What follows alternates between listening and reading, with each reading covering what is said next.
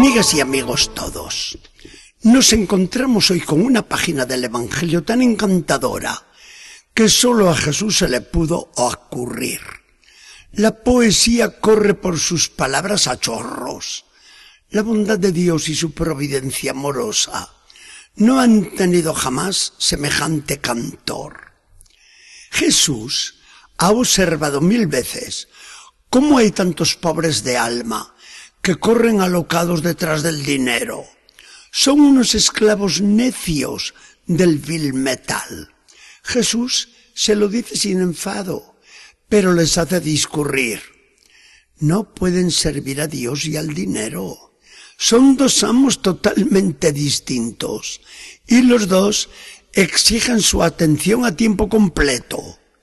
Sirven al dinero, no pueden servir a Dios sirven a Dios, el dinero no les va a importar nada. Pero Jesús deja este asunto enojoso y pasa a hablar directamente a los pobres que tiene delante. Y son pobres todos esos que siguen a Jesús. Por eso les habla más que nada con el corazón y les dice, no se preocupen por lo que tienen que comer y beber ni por el vestido que se van a poner. Porque, a ver, ¿qué vale más? ¿La vida o la comida y el vestido? En aquel momento pasaba volando por los aires una bandada de pájaros y Jesús se lo señala. Miren, miren esos pájaros del cielo. No siembran, no cosechan, no almacenan el grano y sin embargo su Padre Celestial los alimenta. Tiende Jesús después la mirada por la ladera cubierta de plantas verdeantes y les invita a observar las flores. Contemplen los lirios del campo. No trabajan, no hilan, y sin embargo les aseguro que el rey Salomón, en toda su gloria, no se vistió con la elegancia de uno de ellos. Hay para encantarse con una poesía tan sin igual, de la que Jesús saca conclusiones preciosas cuando sigue diciendo, ¿no valen ustedes más que los pajaritos del cielo? Entonces, ¿por qué se preocupan por la comida? Si por mucho que discurran, no van a añadir una hora a su vida. ¿Y por qué tienen también tanta preocupación por el vestido?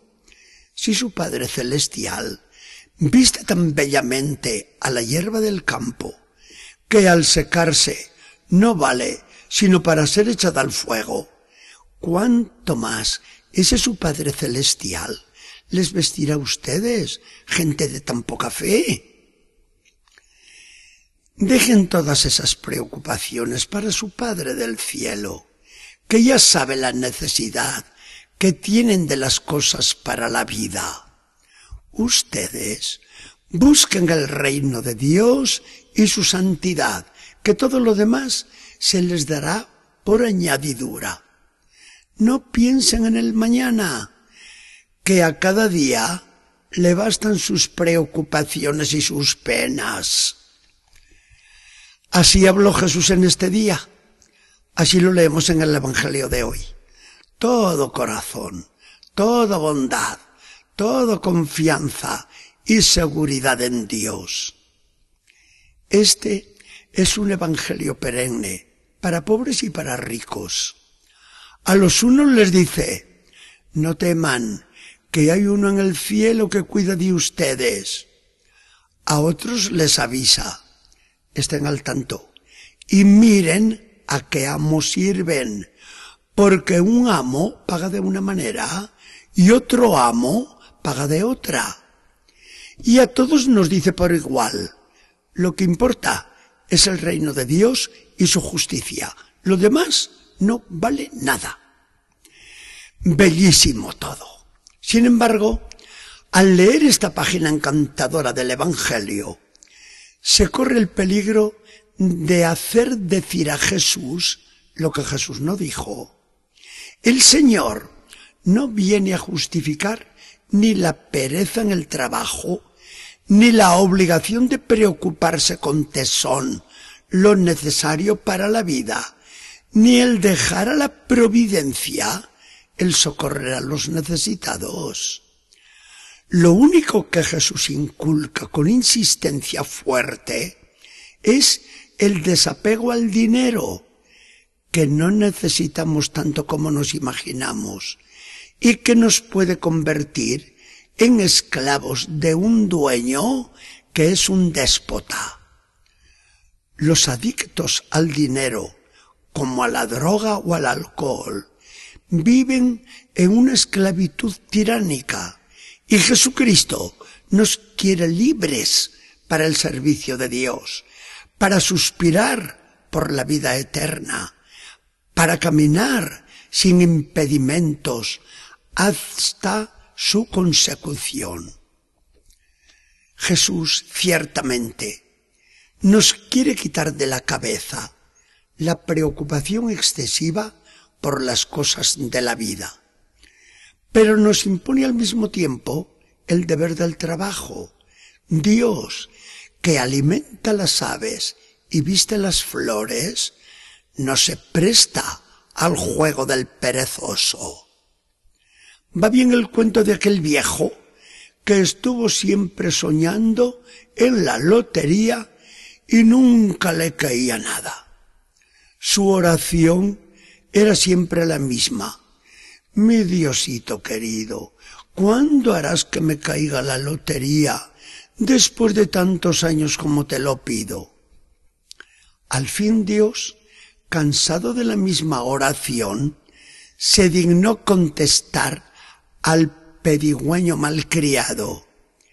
Oye, ¿y cuándo te decidirás tú a comprar un billete? Simpático, ¿verdad? Dios ayuda, claro. Dios no abandona, pero exigirá siempre el esfuerzo en el trabajo. Finalmente, quien tiene para dar no puede decir al que nada tiene y pide por amor de Dios. Quede en paz, que la providencia de Dios no le va a faltar. Eso lo dice quien no tiene corazón. El que tiene y puede se abre con generosidad. Su corazón es un arca siempre abierta para el necesitado. El rico bueno es corazón y mano de Dios. Y no es esto un privilegio grande. ¿Quién pudiera tener mucho para dar mucho también? Señor Jesucristo, Has derrochado poesía, mucha poesía en este Evangelio, pero cuánta lección has sabido encerrar en palabras tan bellas. Que el Señor nos bendiga y acompañe.